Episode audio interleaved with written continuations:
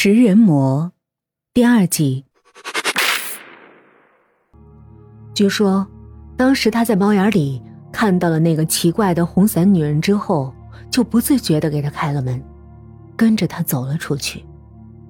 他跟在那女人的后面，女人走得很快，他必须小跑才能跟上，但他的内心却很顺从的跟着他走，一直走到一辆旧车面前。女人开着车带他去了乡下的一个荒废的小屋子。当时心理医生怀疑红伞女人对年幼的杨洋实施了某种催眠手段。他现在都不能想起那女人长什么样子，只记得那女人把他关在了一个地窖里面。当时那里面还有一个和他差不多大的男孩。过了一会儿，那小男孩就被拉出去了。关于后来的记忆。是经过心理治疗，在催眠状态下恢复的。他听到了仿佛来自地狱的惨叫，随即越来越弱，越来越弱。之后，那个满脸是血的女人拿着一块血淋淋的东西，递到他面前：“小姑娘，你要不要吃？”小羊羊被吓得急忙后退。他被巨大的恐惧感所包围，随即记忆就完全断口了。他能想起来后来的记忆，便是在一家农户的门外瑟瑟发抖的缩成一团。他指甲缝上的泥土，膝盖上的磨痕，能表明他是从那地窖里爬出来的。但那个红伞食人魔到底去了哪儿呢？这样的一个恶魔。为什么会让幼小的杨洋爬出来了呢？这是心理医生一直无法帮他恢复的记忆。洋洋，你没事吧？朱志明站在走廊拐角，关心的看着从洗手间出来、面色苍白的杨洋。没事。杨洋摇头。那个，关于那段记忆，现在还是一片空白吗？时候，我不知道是不是太想知道那段时间发生了什么，还是潜意识里一直在回避什么。那段回忆总是混杂了很多想象，还有梦境，我我分不出哪些是真实的记忆了。杨洋靠在窗沿上，甩了甩一头短发。没关系，你告诉我你的梦境和想象是什么。有时候，我觉得那个人已经杀了我。站在我面前的，是我的鬼魂。杨洋脸色茫然。红伞食人魔不是一直没抓到吗？那他为什么独独放过了我呢？这不合常理。我并没有什么特殊的地方。我可以保证，你绝对不是鬼魂。其实我内心深处一直害怕的是，那段记忆对我来说太过恐怖了，我的潜意识封闭了它。有什么比他伤害小男孩的过程更恐怖呢？朱志明想到杨洋尚且能回忆起小男孩被杀害啃食的事，那个小男孩的尸体后来被找到，藏匿拐来小孩的小屋也找到了。在一处山林中，杀人现场和后来杨洋记忆恢复所描述的无二，只是他们没有找到更多有价值的线索。我其实一直觉得，那个时候，好像我看到了妈妈。杨洋的眼神投向更深远的地方。为什么红伞师魔没杀我？是因为妈妈来救了我吗？也只有这样才能解释为什么我能逃出来，也能解释为什么我会封闭那段记忆。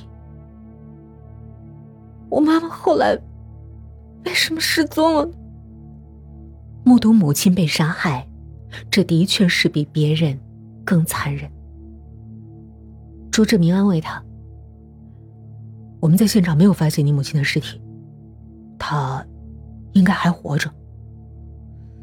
杨洋从迷茫中回过神儿来，知道朱志明在安慰他，他也勉强笑笑。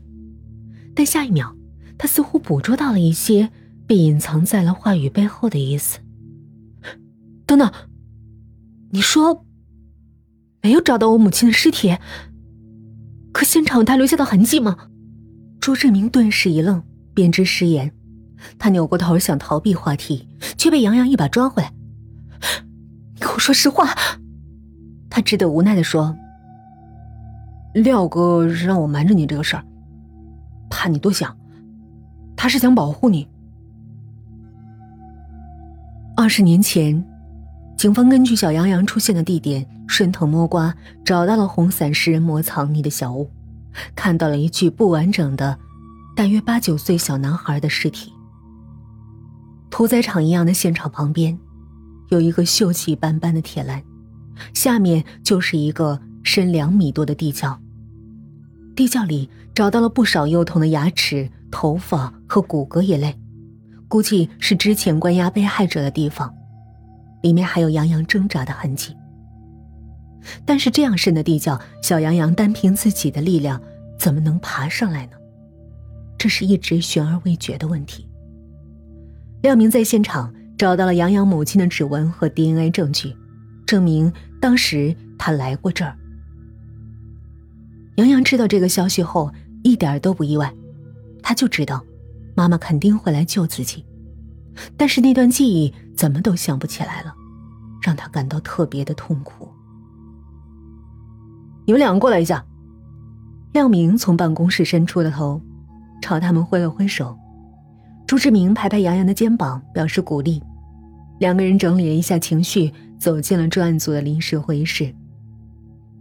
刚才和现场的小男孩沟通的时候，我们发现了一件出乎意料的事儿。廖明按了播放键，开始播放询问小男孩的视频录像。小男孩大约五六岁，小名叫涛涛，对他提问的是一名温和的中年女警官，他的眼神非常茫然无助。父亲的被害肯定给他造成了很大的精神创伤。女警官温柔的问他：“涛涛，你有没有看见那个红伞女人的脸呀？”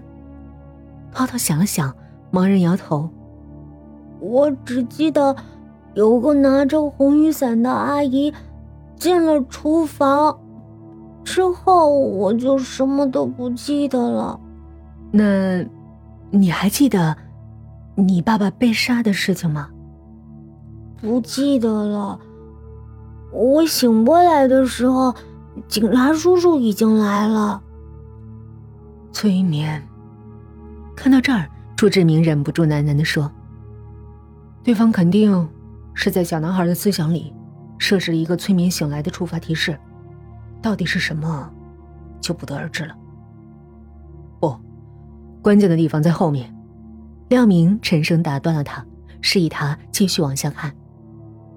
女警官突然注意到先前涛涛回答的一个细节，她问了一下：“你还记得是谁把你绑在了厨房的吗？”“是，是爸爸帮我绑在厨房里的。嗯，他经常绑我。”廖明把投影灯按停了。回头对大家说：“我们之前忽略了一个共同点，目前被害的三个家庭都有不同程度针对小孩的家暴行为。家庭暴力不光是肢体上的，还有言语上的。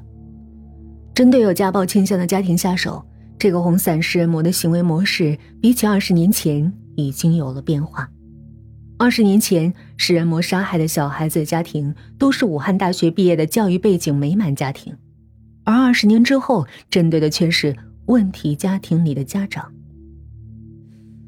或者说，在他的概念里，食人和帮助小孩离开暴力倾向的父母，也都算是在拯救小孩子。朱志明提出这样的观点：变态杀人狂的思维方式和普通人不一样。很多时候不能用常理来理解他们的行为，也有可能不是同一个人。亮明若有所思。只是一个模仿红伞尸魔的杀手。亮明对手下人说：“要密切关注本市有家庭暴力倾向的家庭，红伞食人魔很可能会再次发案。关注家暴倾向的家庭，这谈何容易？很多被家长虐待的小孩，因为表达能力弱和缺乏倾诉对象，所受到的伤害如沉睡在海面下的冰山，外人不得窥其真面目。”